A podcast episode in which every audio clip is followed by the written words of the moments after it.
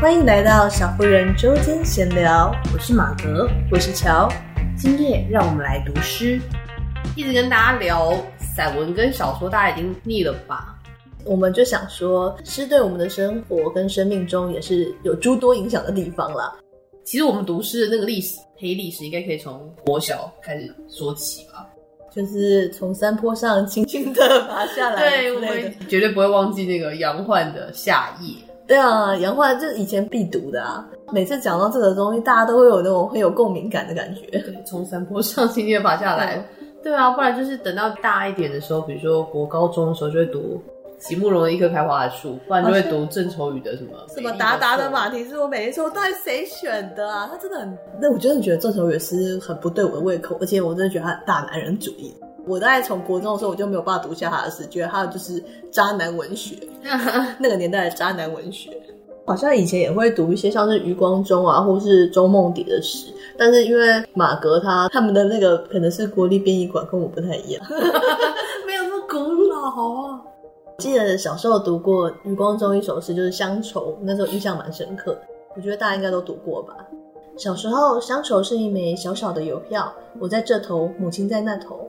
长大后，乡愁是一张窄窄的船票，我在这头，新娘在那头。后来啊，乡愁是一方矮矮的坟墓，我在外头，母亲在里头。而现在，乡愁是一湾浅浅的海峡，我在这头，大陆在那头。但这就是比较，因为他们毕竟是对有一个时代的，呃五六零年代的那个反共文学的作家。后来还有小三通啊，他也去了一段大陆。对啊，他还有那个丝袜事件，这个我们有机会再谈。我记得那时候在古高中的国文课本后面，就是在谈新诗的时候，他在后面附了一段，他可能也是想要把它当做新诗，但是后来我长大之后去查，发现它其实是一个歌词：齐秦的一面湖水。有人说，高山上的湖水是躺在地球表面上的一颗眼泪，那么说，我枕畔的眼泪就是挂在你心间的一面湖水。我那时候印象很深，对这首歌印象，呃，我就对这首诗的片段、歌词的片段，当时以为是诗，就是歌，对，其实是歌词，它是由王心莲作词。但是我觉得这个印象很深刻，而且我觉得可能很多年轻一辈，就是我这个年纪左右的诗人，他们可能真的是跟我读一样的课文，你知道吗？因为我会发现很多人都会写关于那种一面湖水啊，什么心间的一面湖水啊，什么枕畔眼泪啊，什么地球表面的眼泪啊。然后我就发现，大家有这个关键字，代表其实我们以前是读一样的东西的。我觉得其实从课本的选诗就可以完全看得出时代感。因为我那时候的选诗都很古老啊，就是比如选一些那种刚刚讲的郑愁予啊、杨焕啊，然后后来这个我们也有啊，后来又选了那个席慕蓉之类的。席慕蓉我们也有了。就我那时候刚想到这个主题的时候，要跟乔讨论，我就想说：天哪，我的诗都是就像老歌单那种感觉一样，老诗单，对，老诗单。就是他问我说：哎，如果我们想谈诗，你想要谈什么？我就想说，我就立马飞现那种席慕蓉。我想说：妈呀，席慕蓉是。但是徐慕容的诗是真的还不错啊，对对对，比如说像《青春》这首，我也觉得蛮好，就是在他《七里香》里面的，所有的结局都已写好，所有的泪水也都已启程，却忽然忘了是怎么样的一个开始，在那古老的不再回来的夏日，无论我如何的去追寻，年轻的你只如云影掠过，而你微笑的面容极浅极浅，逐渐隐没在日落后的群峦。遂翻开那发黄的扉页，命运将它装订得极为拙劣，含着泪，我一读再读，却不得不承认，青春是一本太仓促的书，就觉得蛮可爱的。那就是很久以前流行的那种，对，古老的浪漫。后来我就又想一想，就想说，哎、欸，我高中的时候其实是做报告的时候认识的，就是读了洛夫的诗，然后我就一直印象很深刻，就是到。遇到前两年，就是洛夫过世的时候，才又唤唤起我这个读诗的回忆。我记得你真的以前蛮喜欢洛夫的，因为我以前去你房间的时候，那个就是床上堆满了一些洛夫的诗集。没错，然后我以前打开的时候，觉得这真不是我的口味。对，我一定要为了大家读这两首诗，我觉得很棒。一个是呃我很喜欢的《因为风的缘故》，另外一个是《当你沉默如一枚地雷》。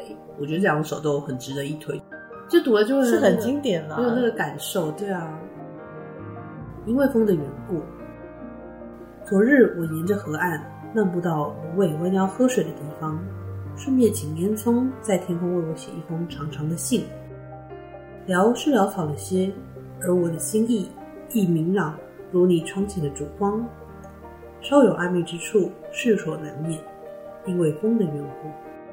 此信你能否看懂并不重要，重要的是你务必在雏菊尚未完全凋零之前，赶快发怒或者发笑。我会从箱里找出那件薄衫子，赶快对尽述你那又黑又柔的妩媚，然后以整身的爱。点燃一盏灯，我是火，随时可能熄灭，因为风的缘故。其实我很喜欢那种句尾诗的浪漫，我觉得，因为像这个“当你沉默如一枚地雷”，我在你背后，你陷落的脚印背后，你如诗的影子背后，你思想的背后，走着。无论说或做，爱只是当年一件旧衬衫，荆棘一再以尖锐的笑声。印证他嗜血的个性，一步一次心惊，好怕走在你的背后。当你沉默如一枚地雷，洛夫这两个都是句末的那一句话特别打动我。其实我觉得应该说写诗版就跟写短篇小说很像，就是你通常都会把那种诗一个回马枪的感觉，对对，放在那个最后的那一段里面，会让你人家留下一个印象深刻的点吧，我觉得。早期的时候，其实像我们高中课本里面也说了很多下雨的诗，我觉得这个可能带动了一个风潮。像我这个年纪的吧，都非常非常喜欢下雨的诗。像我自己也很疯，我以前买了他五本诗集，尽管我买的第一本好像是沙尔沙拉，我本来是因为读了课文上面的那三首那个下雨的诗，所以我就对他进入一种崇拜模式。买了那一本诗集之后，我觉得我就被浇熄了一个热情。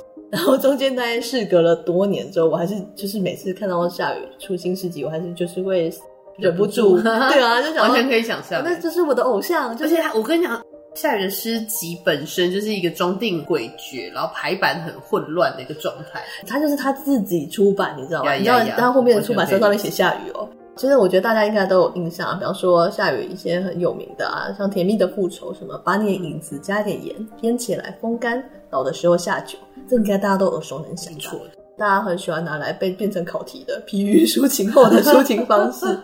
四月四日，天气晴，一颗痘痘在鼻子上，吻过后长的，我照顾它。第二天院子里的昙花也开了，开了迅即凋落，在鼻子上比昙花短，比爱情长。以前超喜欢讲这个，什么叫做比昙花短，比爱情长？训选择题，我觉得他会用一种长短时间的那种错落感，让你感觉到哦，原来是这样。还有那个现在读起来可能有点过时的夏雨的一首叫做《秋天的哀愁》，完全不爱了的那人坐在对面看我，像空的保特瓶，不易回收，消灭困难。你知道现在保特瓶很好回收吗？时代感，你知道吗？这是时代感。但那个时候，就是用这个东西来比喻，你就觉得哇，好贴切，对啊，你就觉得哦哦，完全可以理解。现在我们可能要换了，我想想啊，完全不爱的那人坐在对面看我，像用过的铝渣。铝渣什么概念？我们要讲一些比较困难的东西，很难回收，对，很难再制。真的是下雨带起一种风潮，就是关于短诗，因为其实以前可能都讲究押韵，讲究什么，他们就会节奏感、啊，对对，他们会把诗写得很复杂、很刁钻，但是下雨变成了一种很生活化的尝试。其实我很喜欢这种方式，我大部分读诗会喜欢的诗人，大部分都是这种类型，就我喜欢那种情感啊，或者表达力比较强的那种，而不是那种文绉绉的，很想表现他的文艺风采的那种。认真说，其实后来我买了很多下雨的诗集。其实我每一本喜欢的诗，大概都不会超过五首。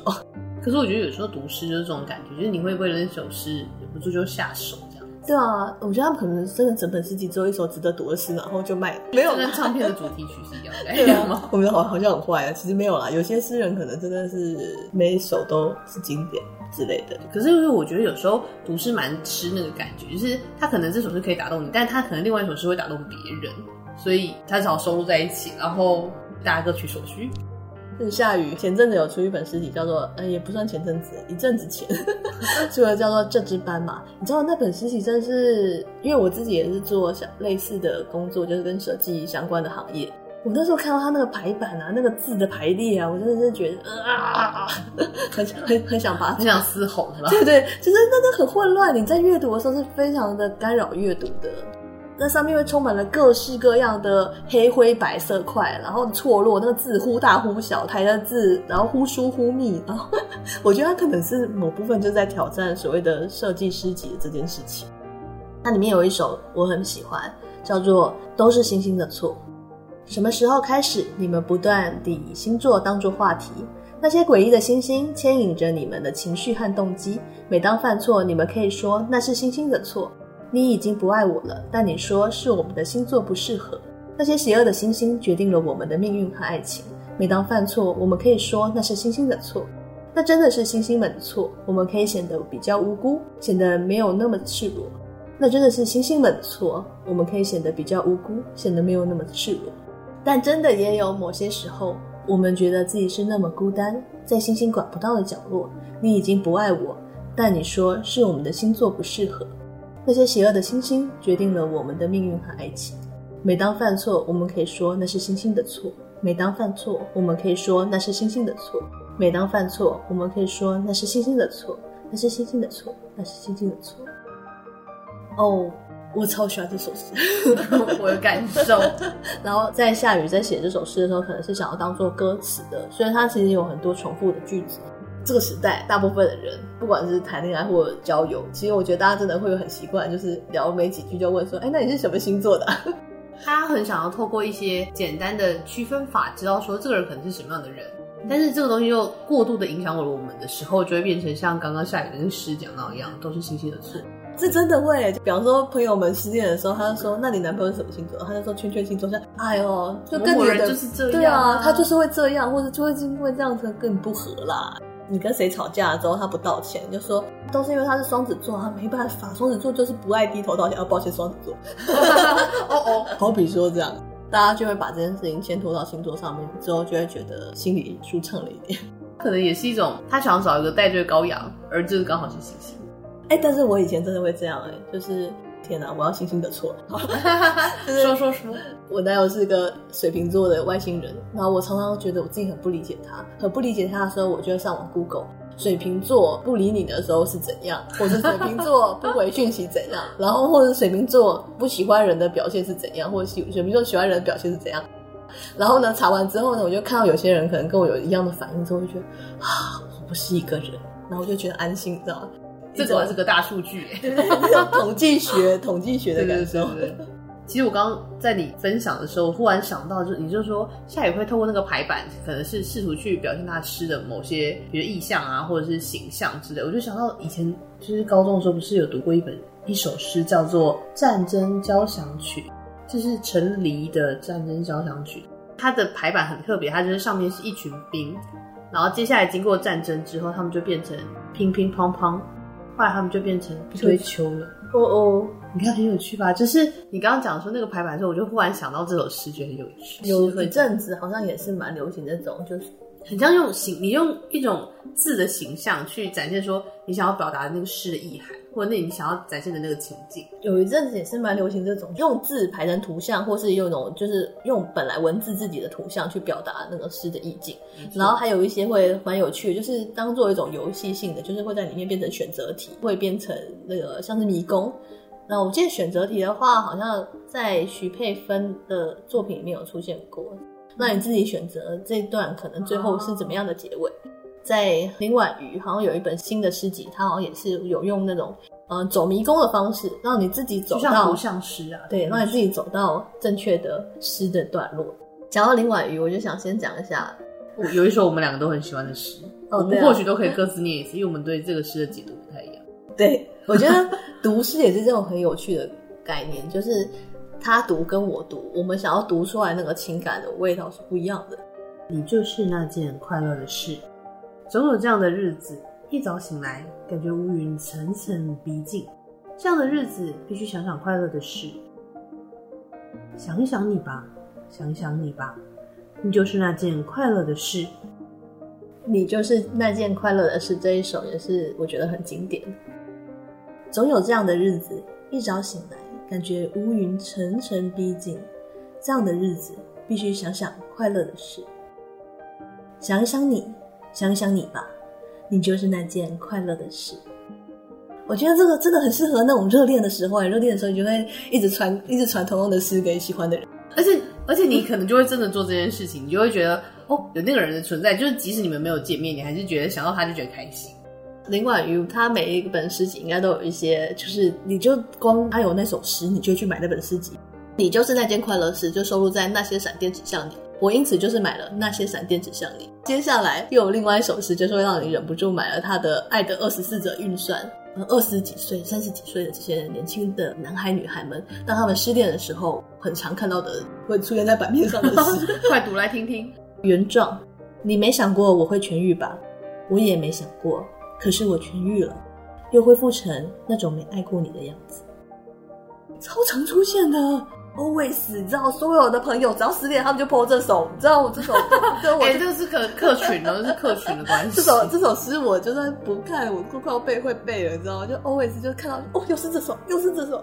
但是以他这个结尾来讲的话，就是就是好像过去的那些种种曾经，就是不管好的坏的，好像就不复存在，感觉是蛮悲伤。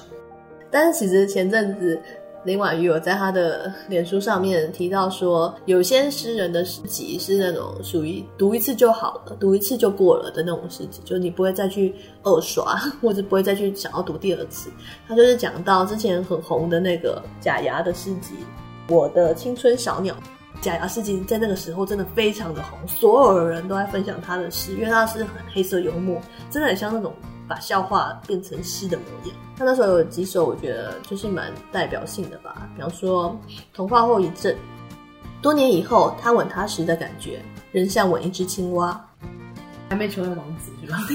就是觉得还是那个，还是那个样子。对，然后或者是暗恋。他来访时，他不在家，他于是在厨房的桌面下了一粒蛋，他毫不知情煮了当早餐。他就是会有一种。黑色幽默啊，对对对，完全，就是感觉像是一个笑话。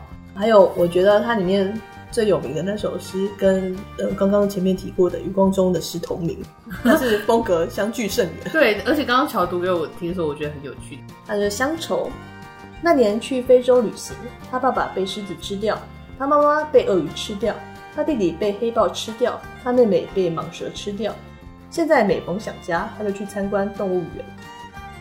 因为你会觉得天哪，前面这么悲惨的事情，但他后面用一个很诙谐的方式，就是参观动物园，觉得是一种很轻巧的行为，就，很像郊游哎，不是扫墓是郊游，扫墓扫墓踏青这样的感觉。对啊，早期可能真的比较少诗人会用这种方式去写诗，比较少。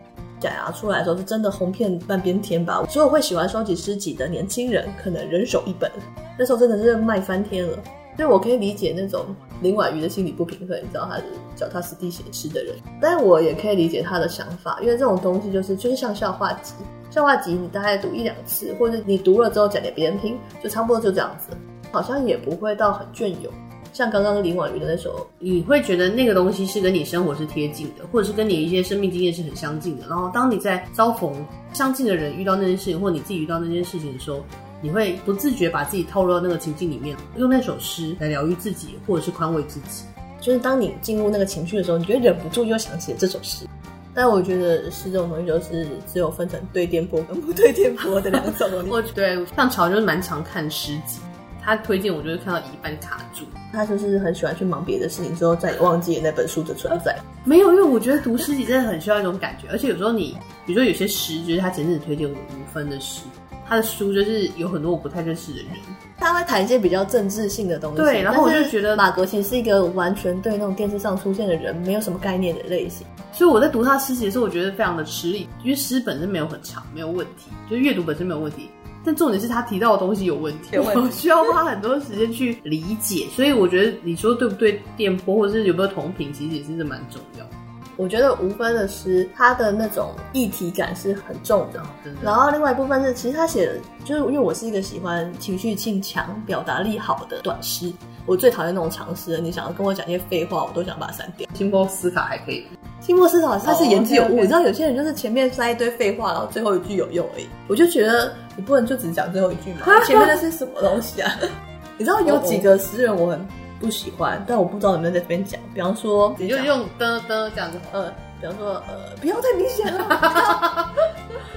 好啦，像是宋尚伟还有任明信，其实他们在这个时代非常的备受喜欢，很多人推荐，所以我那时候有去找来读。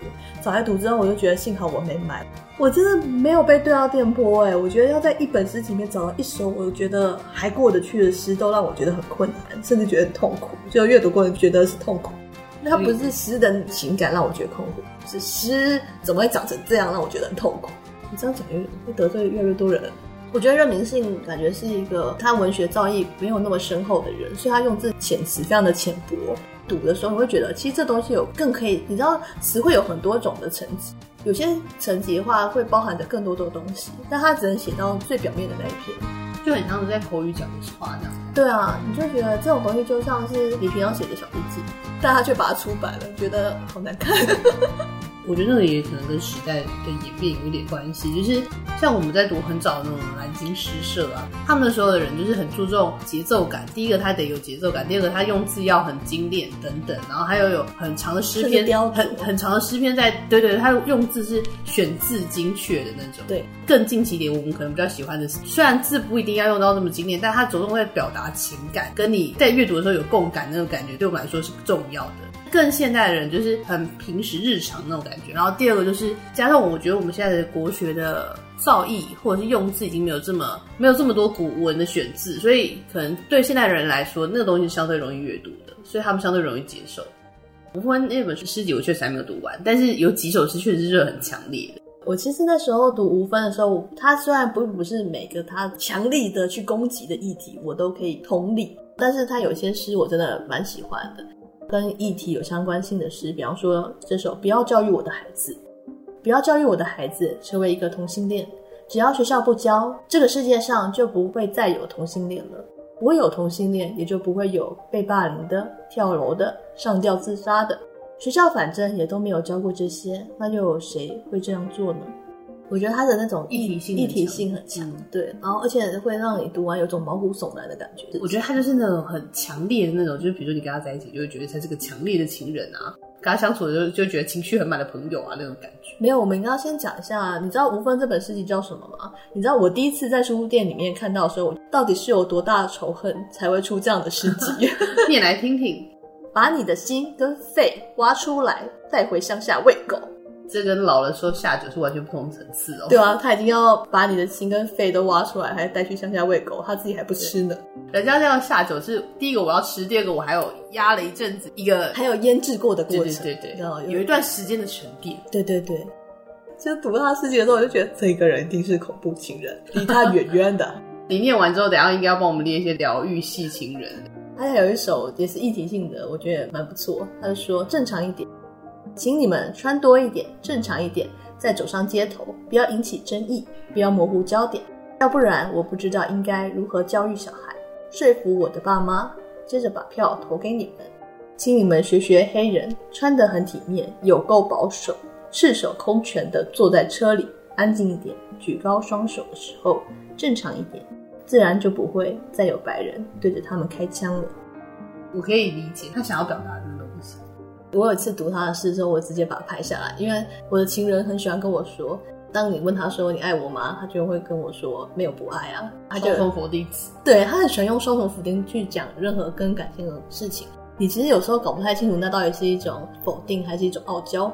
五分有一首诗就叫做两种解释：爱我吗？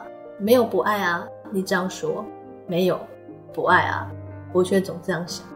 对，这完全是你对那一句话的解读。像下雨天那个、啊，天留我不留，看断句掉在哪里？对，就是完全靠后人解释。但你有时候真的是不知道他到底想表达是哪一种，对啊，因为他就是不讲肯定句，很烦。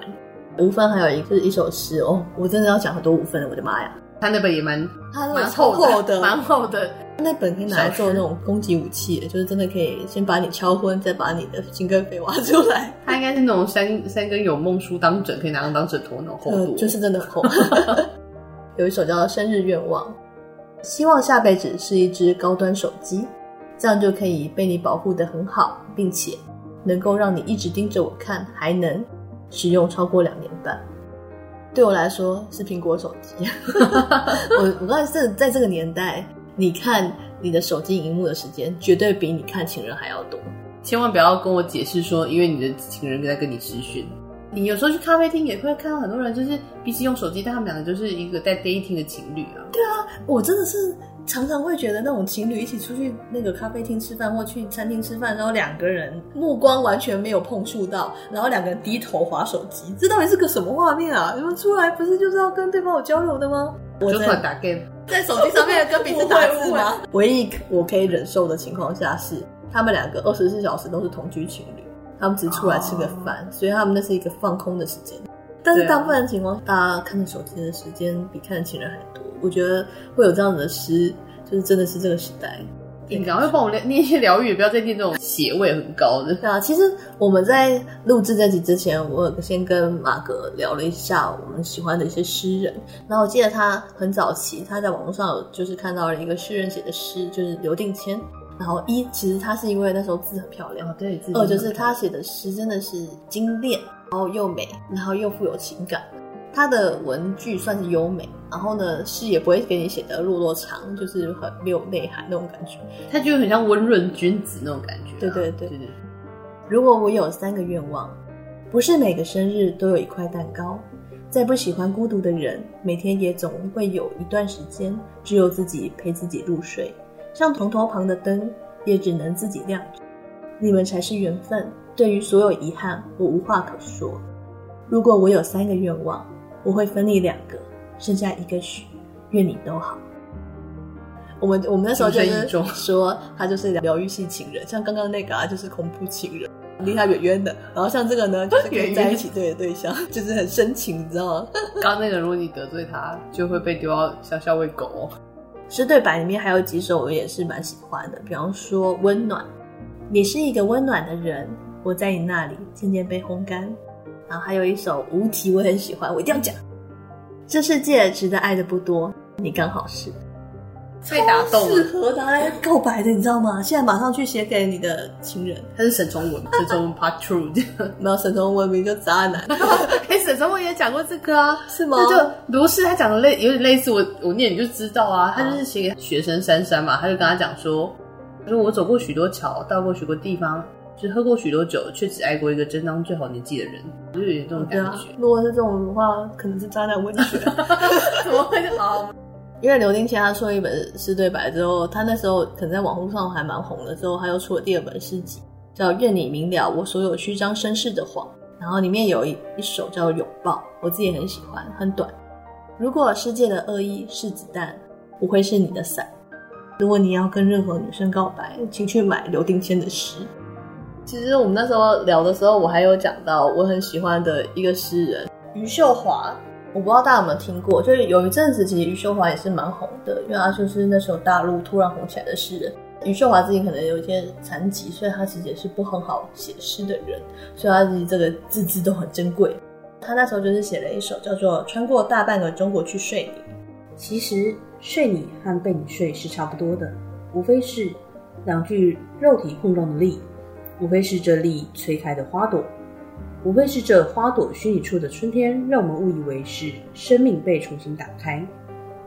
大半个中国什么都在发生，火山在喷，河流在哭，一些不被关心的政治犯和流民，一路在枪口的麋鹿和丹顶鹤，或是穿过枪林弹雨去睡你，或是把无数的黑夜摁进一个黎明去睡你，或是无数个我奔跑成一个我去睡你。当然，我也会被一些蝴蝶带入歧途，把一些赞美当成春天，把一个和横店类似的村庄当成故乡，而他们都是我去睡你必不可少的理由。也是有很多诗人会写一些比较新三色的诗，但是我觉得在余秀华的诗里面，他写的是一种很直率的情感，叙述那些情感真诚跟很。纯净的在表达这个东西的力跟美，然后跟他们结合，或者是他们做任何事情，你都会觉得这是一种很纯粹的存在。它是一种很强烈的情感，但是里面不带有那种邪念的东西。其实我在阅读的时候是蛮有冲击的，它是一个非常的直白直接，就直接某个东西砸向了你，很快的，就是在大陆就红红透半边天嘛，然后之后在台湾又出版了很多本的诗集，然后我也忍不住一买再买，大败一堆诗集。其实也还好，因为我其实只有一个柜子在放诗集。对，这就是为什么我们平常都在聊散文跟小说。对对对，所以我们今天就为您读诗。读诗真的蛮蛮有那个感觉，非常吃店铺哎。有些诗人你知道他很好，你也知道他好在哪里，但是你就是不喜欢。像最近我在看的金向海，金向海我知道他好，然后也知道他为什么这么知名，但是他的诗我觉得是很容易看完整本诗集，没有我真正喜欢的那种。我觉得很多诗人是这样。之前文讯吧，他们有评过当代的什么诗选，里面就有提到林达阳的虚构的海。我个人觉得没有推到电波的感觉，你会觉得他的画面感很美，他写的诗就是那种充满了那种风景，很绮丽的风景，然后呢，很缤纷的海，很迷眩的光芒，就是你光看他诗就你就有那个画面，就是一个非常美的风景，就这样。描写风景的诗没有什么不好。但是我可能更倾向于我喜欢有澎湃的情感在里面，然后那个诗风景才看起来更美吧。懂懂你。